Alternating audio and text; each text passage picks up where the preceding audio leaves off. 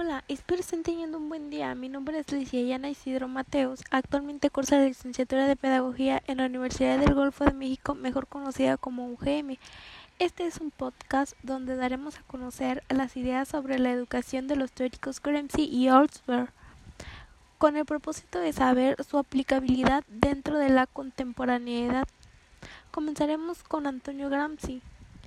En cuanto al sistema visible de la educación, el planteamiento de Gramsci no significa que la educación escolar y universitaria sean irrelevantes en el contexto de la estrategia de la educación orientada hacia el pensamiento crítico. Se trata más bien de innovar los métodos, contenidos y organización del estudio en consonancia con lo siguiente. Una vinculación más estrecha entre la escuela y el trabajo y entre la teoría y la práctica una creciente atención a la historia de la organización del trabajo y de la cultura, y por consiguiente un mayor interés en el estudio de la fortuna.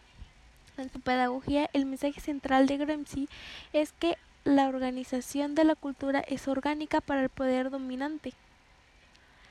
Enseguida te hablaré sobre Altberg.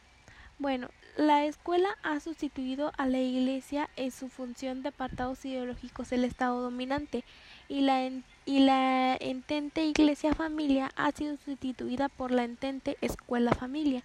Conociendo las condiciones en que ejerce su función, es muy explicable la dominancia de los apartados ideológicos del Estado escolar. Hay que señalar, por último, que tal como lo hace Alsberg, la actual crisis del sistema escolar ha de verse como una consecuencia de una crisis más amplia y situada al nivel de la lucha de clases. La crisis es una profundidad sin precedentes que hace temblar por todo el mundo el sistema escolar de los estados, a menudo asociada con una crisis que sacude el sistema familiar. Y bien, esto es todo por este podcast.